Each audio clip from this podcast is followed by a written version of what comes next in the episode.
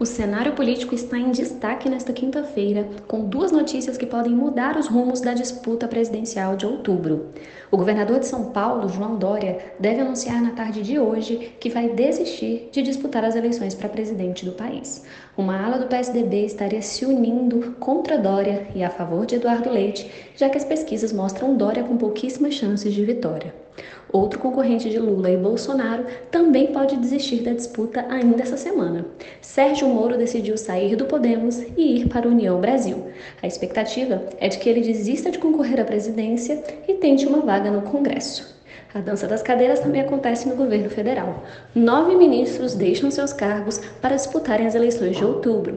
Entre os que estão de saída, destaque para o ministro da Infraestrutura, Tarcísio de Freitas, que deve tentar ser governador de São Paulo.